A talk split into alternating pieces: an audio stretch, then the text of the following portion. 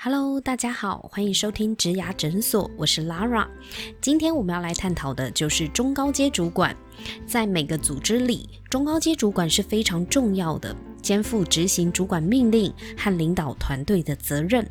所以，我们的 Podcast 推出了“主管不好说”系列特辑，去探讨他们不为人知、隐藏的玻璃心。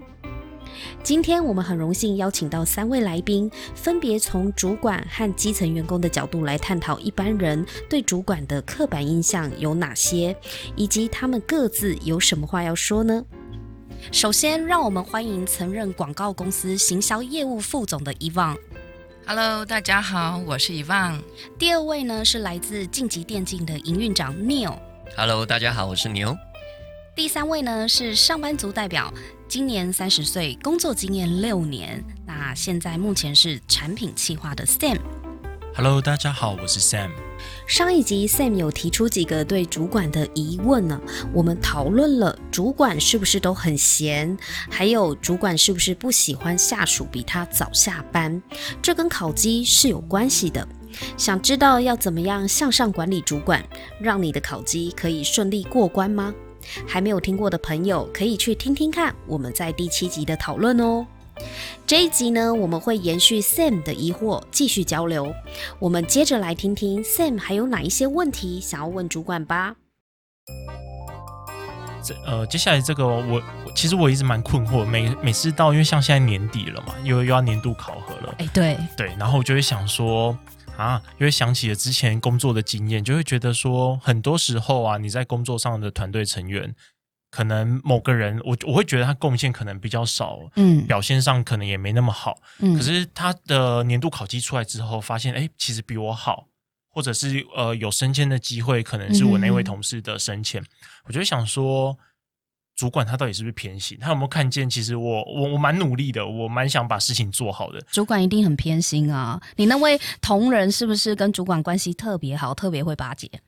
就是就我自己在旁边偷偷观察，我我会这样觉得啦，就是觉得哎，他好像蛮能了解主管的喜好，然后就是逗主管开心啊。像我这种可能就是很认真，弄成是，对，公司就是有这种弄成啦。对啊，然后就会觉得那那我在旁边这么努力的做事啊，然后默默把案子都做完了，然后好像没有得到应应该有的东西，我就会觉得。啊，就这种公司我会闷啦，对我很闷，然后我就想说，这这公司到底值不值得我待呀？对啊，可是我觉得主管一定会偏心的，你知道为什么吗？不。因为呢，我觉得人呐，不管是不是主管，我觉得人一定都会有自己的喜好，对。可是我就会觉得这样子对我们的整个团队来讲，你如果是一个主管的话，你没有做到公平的话，真的会很惹人非议。所以今天想要问一下两位主管啊，就是你们是不是真的也有自己的喜好，然后真的会偏心，而且喜欢被人家巴结呢？以往。其实这一点必须坦白的承认哦，就是呃，主管其实很难做到同人眼中所谓的完全公平。真的，真的。嗯，因为毕竟呢，就是说同人的努力跟对于公司的贡献，其实有时候不一定是相对等的。对，怎么说？嗯。因为呃，同仁自己的努力，可能他方法不对，或者是他没有效率，所以他觉得他拼了他的命了。是啊，是你都看不到。以公司的角度来讲，他做的东西可能不是公司要的，甚至于可能根本就是达到还不到八成或者是七成的水准。所以这样的角度就是主管跟同仁之间的落差。那当然，当然，刚 Sam 讲的，其实不可否认，就是说。哦，我们对于有一些同仁工作态度比较好，然后配合度很佳的那种人，呃，我们相对一定还是会多给他一点点的资源或支持的。对，这个是呃很现实的问题。对，哎，Sam，那会不会是你其实做的都不是公司要的？呃，这这这一题其实我之前有这样想过了，然后我也会趁着可能年度考核的机会跟主管好好谈一下。那谈完。说实在，我会觉得主管他可能其也也讲不太出来我到底哪里做的不好。然后，其实我该做到的成绩，年度年初设定的目标，我我也都有做到。对，可是我还是会觉得说，哎，会不会是因为，比如说，可能我遇到的是男主管，那我因为我是男性下属，我可能给予他的。感觉啦，相处上的欢乐程度没有那么高。不投缘啦，对就不投缘啦其实就不投缘，也不是你你特别怎么样，就有些人就是有磁场的问题啊。是啊，你有没有去拜拜？这一题我没有想过，我 我我我之后我之后去拜，是不是？是因为看一下那个人际桃花要拜什么神好吗？好好，因为因为这个月 这个月十二月又要年度考核了，我去拜一下。因为你刚刚说你觉得很很不公平，就是为什么有些绩效啊，就是你觉得贡献度没有很高的同仁，但绩效比你好，对啊，那呃，以往在评考核的时候啊，你会知道下属怎么想的吗？就是下属他领到他的绩效考核的时候，其实说真的，这个这个部分哦，真的要公开透明，是一个非常非常呃嗯挑战的事情。你们你们到底有什么隐情啊？就是难言之隐。应该这样说，基本上我们都还是在每年的年底会叫每位同仁先自评，对，因为你还是要让同仁自己去 review 自己对自己的观感，从不同的面向。可是下面所有的同仁都觉得自己超好的啊，没错，你说太对了，对啊而且往往有一些可能我们觉得他的工作绩效不见得好的人，他把自己打的超完美的。要我我也会把自己评到最完美啊，因为只有你们会扣我的分啊，我我才不会扣自己的分嘞。确实，确实，不过这这个其实是个性。那也有另外一种人是明明自己做的很努力，也做的不错，可是他却给自己打很低的分数。所以他们自评之后，所有的东西回到主管这边，其实我觉得，呃，主管手边呃怎么样做一个就是调整，跟最后 one on one 一一的跟他们就是做回馈，我觉得这件事情是蛮重要的。对，嗯那我也看过，就是有一些主管他在回馈跟同仁 one on one 的时候，就像 Sam 讲的，嗯，他讲的很含糊，所以呢，下面的人可能也搞不清楚啊，你最后我打开那个年终奖金的单子就这么少啊，可是你当初跟我在 review 的时候，你好像也没特别讲我的状况是哎怎么样。对，因为有时候在 review 的时候，主管我不知道主管是因为基于鼓励的角度还是怎么样，都会让我觉得哦，主管很肯定我，或是很鼓励我，觉得我好像还不错。可是拿到绩效的时候，就发现哎，怎么这么烂？所以是我哪边我哪边不够好吗？对，所以其实我后来自己当主管之后的调整是这样，就是说，其实如果大家用情感面的，就会挥不完。所以我后来的目标跟跟他们的沟通，因为尤其是你带的人多了以后，他们彼此会比较，嗯所以，呢，就是在目标的部分尽量量化跟时间化。我觉得这样子的话，就是彼此大家的标准比较能够在同一个水平的沟通的点上面。Neil，我很好奇，因为你是做那个带领电竞教育的嘛，就是晋级电竞嘛，对，对，那你们的考绩会怎么打？呃，我其实非常认同刚刚以旺说的，就是不管现在市面上流行的任何一个 KPI 考核的工具，嗯我们都有尝试过，但是嗯真的没有办法做到完全公平。我相信这个，如果等 Sen 之后升上主管之后，他就能够了解我们的难处了。因为你真的不可能做到完全公平。其实人生就是一件不公平的事情，我们只能尽可能的去做到大家都满意。所以，呃，我们自己现在的评估模式，就是也像以往讲的一样，我们会让呃员工们自己自评，然后呃我们会尽量把他所有做的事情都变成数据。因为嗯这样子就比较不会有我们太主观的内容在里面。但是，even 如此，他们还是会有人觉得说，为什么他拿的比我多？为什么他的分数比我高？所以这个部分我，我讲真的，就是当主管真的很很为难。我一定我一定讲得出来为什么他的分数比较高，但是你不一定能接受。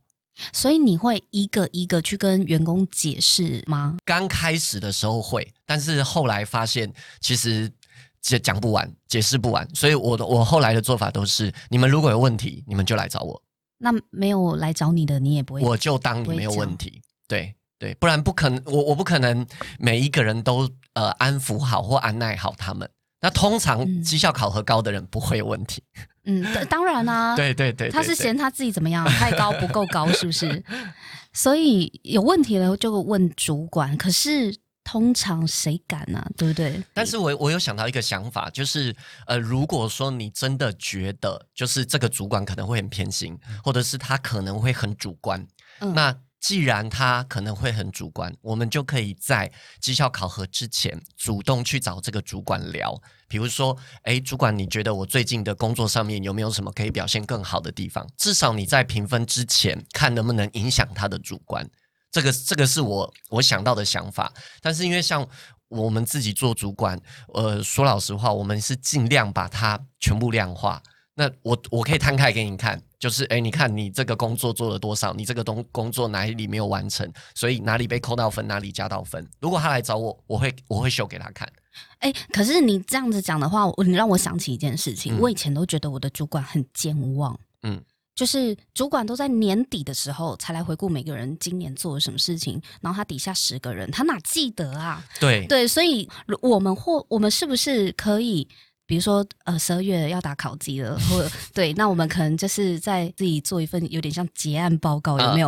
我本人 Lara 今年做了什么事情，我自己出一个文情并茂的自评嘛，嗯嗯这就是嗯自评的一种。对对，是你的意思是说我可以直接呃提给你这样子的对，我觉得如果今天因为每一个公司的绩效考核的模式不同，就是如果今天主管占的评比那么重的话，它真的会影响到这么多的话，那我觉得这也不失为一个好方法。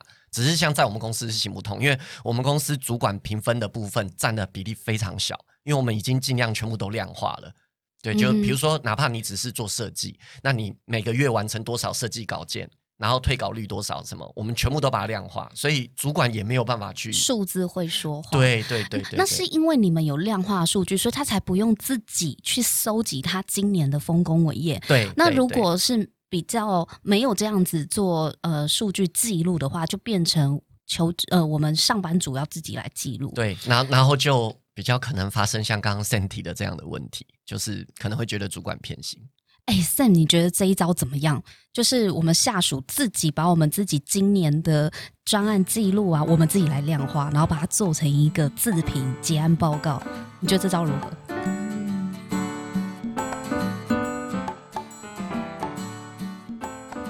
我我觉得刚刚那个 Neil 刚提的这方法，我觉得还蛮不错的，所以我接下来会好好用。可是除此之外，我还是很想问的一点，我觉得我们在当部署啊，在当员工，而且特别是在我们台湾的那种职场环境里面，很长我们会很担心去跟主管开了口，我可能去沟通，呃，讲讲好听叫沟通，那比较比较真实的讲法叫争取，嗯，对，争取或反应的时候，那主管会不会觉得部署是在挑战他？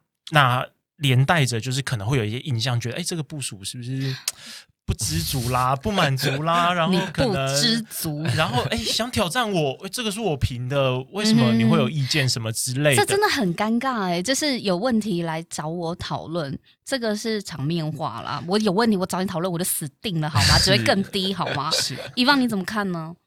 嗯，我觉得相较于就刚刚就是你们提到的那些状态，我反而就是比较建议现在的呃员工，就是说，其实一年到头年底才打考绩，但是我可能上半年已经拼得你死我活了，成成效非常棒，所以呢，我蛮鼓励，就是说，呃，现在的就是年轻人，就是嗯、呃当你有一些专案的时候，不一定是要什么大问题，其实你一段时间，好，你就要找机会跟你的主管稍微回报一下你大概的工作状态。其实不是说刷存在感，而是呃，主管其实都很忙，对，没问题，他反而就觉得那就是顺顺过了。对，但现在的孩子都比较害羞，而且觉得说我没事找主管，好像他会觉得很烦。对呀、对啊，我正想问，你们不觉得很烦吗对，但其实不是，因为主管其实挺寂寞的，那他真的也没办法很客观掌握每一个人的工作的细节，所以我蛮建议就是说，呃，下属就是一段时间，当然你不能天天没事一直往他的办公室跑，这样也夸张了点，但是你可能一 Q 或等等的，就是你大概的工作状况，那稍微就是呃简简洁有力的，好跟他做一下说明。那然后顺便顺便，可能 maybe 在 Q four 的那一次，你就可以替自己讲一下说，哎，这个呃我的。呃职位、薪水等等的，那就是顺道啦，对不对？这样子感觉上比较水到渠成一点点。我觉得这个对下属来讲很挑战。就我觉得你刚刚讲的那个策略，我觉得其实还蛮不错的。可是可不可以请以放帮我们示范看看？因为你真的要我们走进主管的办公室去跟他讲，我我自己啦，我其实也会在思考，我应该要怎么开口好。那能不能够请你用主管的角度，你可不可以告诉我们？你的下属如果怎么样来跟你说，你会觉得是很欣然接受，是觉得哎好啊，我们可以来讨论一下的呢？好啊，那我就来做一个示范看看，好好。假设你今天是下属哦，下属，OK，好，嗯，老板，我觉得呃，我自己评估检视了一下我今年的表现，嗯，那我个人觉得在专案的量。跟品质上面，我个人觉得都做的还不错。那也在沟通协调啊，还有厂商的一些呃谈判上面，呃，我历练很多。那我自己是祈勉我自己，就是说能够在呃团队的带领上面，因为未来我还是想要有当主管的机会跟升迁，所以呃。呃，就是明年度，如果公司在组织安排上有这样的机会的话，我非常的乐意去升任做小主管，或者是呃跟着您旁边当小主管的一个历练。对，那另外就是呢，呃，现在嗯，你也知道，我现在就是呃，结婚生子了，所以其实整个嗯家庭的费用就是其实比过往就是增加很多。当然啦，就是老板，如果你觉得我的表现还 OK 的话，那呃，在薪资调整的部分也能够给我相对的肯定，那对我来讲，我觉得我会更无后顾之忧。哇塞，Sam，你听了怎么样？你有没有觉得他超会讲的？有，我我我觉得刚刚一放讲的非常的好，就是他他是一个很好去跟主管争取，就是你的明年的升迁呐，然后薪资的调整等等的。我觉得这很重要哎，因为你刚刚那一段话，我完全都讲不出口哎。真的，我的意思是说，如果没有你的示范，有些呃新鲜人啊，初入职场的沟通方式会比较偏向直接，然后没有修饰，或者是不知道怎么样把话讲的比较。圆融，对这个圆融性是可能，比如说像你你刚刚讲的哦，我们其实可以在绩效考核之前呢，先去找主管，然后直接跟他讲我今天表现的，我觉得哪些地方还不错。如果是我，我示范一次，假设比较新鲜人的讲法，可能就是。哎，老板，我有事想找你聊一下。然后，好，什么事？呃，我觉得我在工作上面学了很多。那最近呢，买房子房贷压力也比较大。嘿，那你你觉得我不错的话，可不可以帮我争取一下明年调薪？我们可能就这样子就讲完了。主管听到的是，bra bra bra bra，我要加薪。对对对对对对。然后大家都有房贷。对 对，所以我说你刚刚的那一段的过程。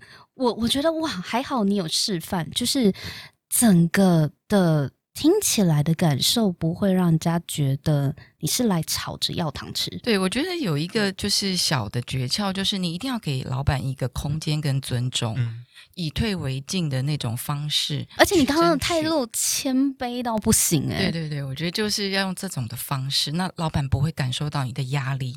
你真的叫我们下属用自己的角度去思考怎么跟老板谈判，我们真的还是真的能想的范围有限。但刚好有两位主管来跟我们示范下属怎么讲，他们听起来是舒服的。这样子不是很好吗？你没错，Sam 怎么样？有没有学到学到大招？大招 有我，我觉得我今天就是听完一放跟 Neil 的分享，我觉得真的学很多。因为我我想要回应一下刚刚两两位分享的那个情境哦，因为我现在的年轻人啊，我们很常通常没事不会找主管，对，通常你问 Neil 啊，Neil 底下都年轻人，对，通常通常来找主管都蛮大条了，是。通通通，就是我们通常会去找主管，要么不是出了错，不然其实默默就是要跟主管说：“哎，我我找新工作，我我要走。”这样对对。然后这都不是什么好事哎。通常无事不是登山宝殿嘛，真的。通常就是一定有事。我最怕我的 member 跟我讲说：“ 你有你有空吗？等一下我想找你聊聊。”哇，我好怕，就是要离职。通常这句起手式就是对我好害怕。然后然后因为我们没有修饰过的讲法，就会像刚刚 Laura 示范的那种讲法，就哎就很直接啊。好了，就是我要钱啊。其实那我我我们之前其实哦，包含我自己，然后还有我身边一些同龄的朋友，其实这样谈下来，就是结论，老板都会以为你要走了，或者有人要留嗯嗯找你。嗯嗯嗯嗯嗯，真的，其实其实我没有走，我我我还是想留在这边，只是我想争取一点点东西。可是我们那时候就会就是会发现到，哎，主管就怀疑你是不是要走了，嗯然后他其实就可能明年度比较重要的东西不敢放手给你，因为想说，哎，反正你就要走了，我干嘛对给你？对对，然后所以听完今天这些之后，就觉觉得，哎，收到很好的方法，可以去跟主管争取你想要得到的东西。真的，因为说老实话，就是如果你平常都不找我，然后你嗯突然来找我，这个就 感觉就有鬼嘛。对？对啊，那不可能。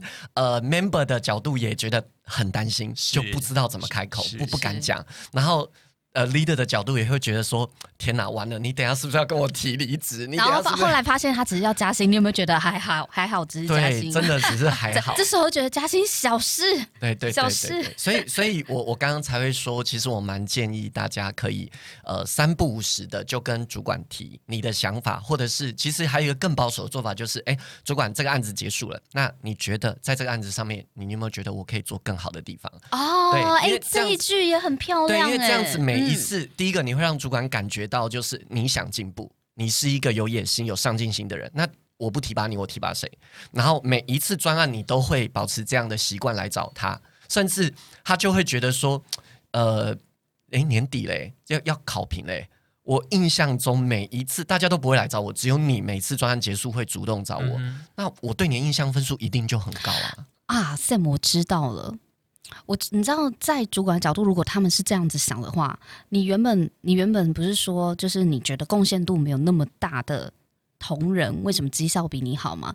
那是因为在你的眼里，你觉得他贡献度不大，搞不好人家私底下常常跟主管去报告自己的表现呢、那在主管他的印象里面，就会觉得他的声量，你知道人。我们不是有在说那个网红有网络声量吗？其实就是刷存在感。对对对，你的存在感、你的声量就真的很低。可是你只有自己觉得你自己做了什么，其实真的全公司只有你自己知道。对，真的。对可是，可是又跟刚刚遗忘讲到的一样，就是不是只是刷存在感，你找主管对谈的目的，其实是真的自己想要进步，然后也让主管感受到你想要往上走，想要往上爬。对我觉得这个蛮重要的。